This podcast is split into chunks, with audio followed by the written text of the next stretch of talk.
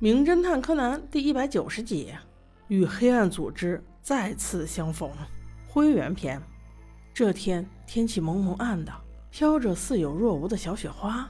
侦探五人小组在街上漫无目的的走着，大家都很开心，只有灰原一人总觉得有人在盯着他。随之而来的是一只突兀的眼睛，闪着绿色的光芒。黑暗组织的一句话萦绕在灰原的耳边。你该从中惊醒今日我们再度重逢，就用你最爱的玫瑰那种鲜红的颜色庆祝。灰原果真从梦中清醒，嗖的一下坐起身来。还好，这只是梦。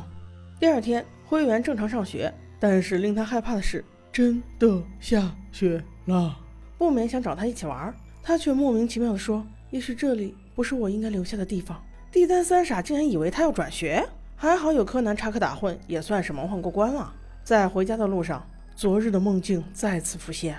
和三傻分手后的他俩，真的看到了一辆车，一辆黑衣组织的车。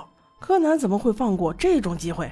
一边安慰会员说：“你就当好小孩就行了，吃药变小的事儿不常有，不会有人发现的。”一边对着那辆车动手动脚，踩的到处都是脚印。柯南靠了博士，让他帮忙带些工具来。拿到工具之后，竟娴熟地在车上安装了窃听器。正在此时，灰原看到了马路对面的两个人，那正是金恩和沃克。他俩就像没长眼睛一样横穿马路，丝毫不顾及马路中间穿梭来往的车。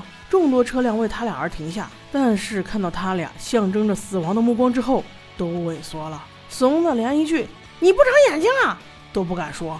不过还好，他俩回来开车，并没有发现躲在车后的两人。灰原有种劫后余生的感觉，柯南却是很从容。二人上了博士的车，跟着黑衣组织行动起来。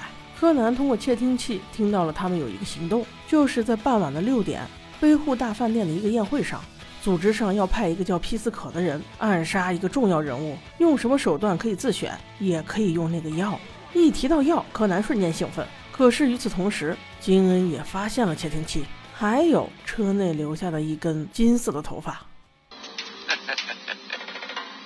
没想到你竟然会先采取行动接近我，我太感动了，雪莉。柯南说：“我做的干净利落，灰原，你放心吧，不会查到你的。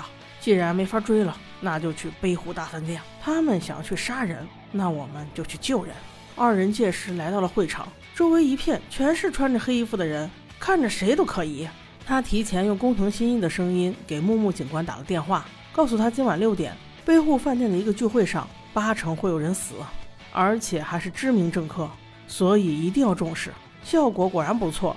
此刻木木警官已经来了，看到木木警官来了，柯南安心了不少。灰原此时倒是有些反应迟钝，他就害怕有谁偷偷的给他背后一黑枪，让他默默给倒地了。柯南把自己的眼镜给他，劝他说戴上这个就不会被人认出来了。我一般都是这么蒙混过关的。会员心想：“我信你个鬼！”不过还是乖乖的戴上了。与此同时，金恩给皮斯可又下达了一个任务，除了杀死他们的目标以外，还要抓住雪莉。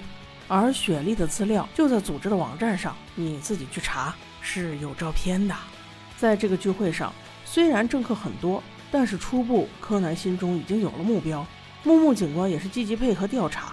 正在急切之间，主办方竟然要放幻灯片，警方还没来得及做出反应，全场的灯光就已经暗了。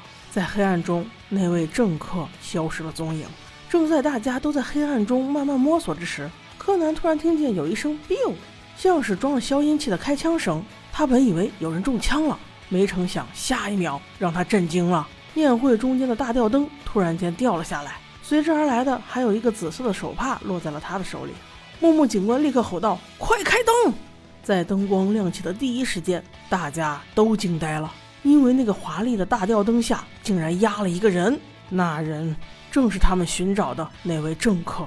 我的妈呀，这么严密的部署，而且还是提前知道行动的，这都能让黑衣组织的人得手了？一种挫败感瞬间袭来，柯南只能咬牙心道：“我一定要抓住你！”那凶手到底是谁？他们杀的是谁？小哀会怎么样呢？我们下集再说。